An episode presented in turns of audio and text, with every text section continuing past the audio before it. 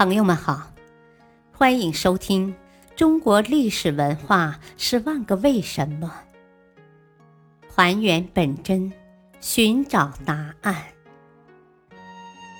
民俗文化篇：古代的婚礼是什么样的？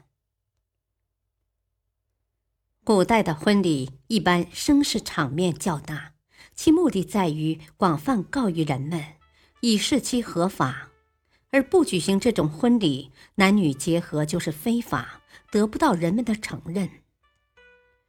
与此同时，举行婚礼还有一层意义，就是确定新娘在新郎家的资格和地位。只有举行过婚礼，新娘才算是新郎家的正式成员。他在家庭中的地位才正式明确下来。古代的婚礼主要有六项，也被称为六礼。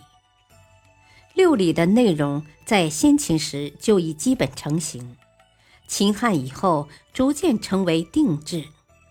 所谓六礼，主要有纳采。所谓纳采，就是采择。意思是，男子选择妻子，男方选定某女，便让媒人去试探女方。一旦女方家长同意，便收下男方送来的采择之礼。彩礼因时因人而异，但一般有羊、燕、钱、米等物。羊有祥之意，燕有从之意，都是为了取一个好口彩。纳采时还有一定的礼仪，由主人、媒人参与。问名。纳采仪式结束后，便向主人问女儿之名，主要问女方的生辰八字，为了方便进行占卜。纳吉。古人结婚都要郑重的占卜，以定吉祥之日。自宋代以后。占卜的形式逐渐被废除，而变成以男女的生辰八字算卦订婚。纳征，征就是成的意思。纳征以后，婚姻就算成立了。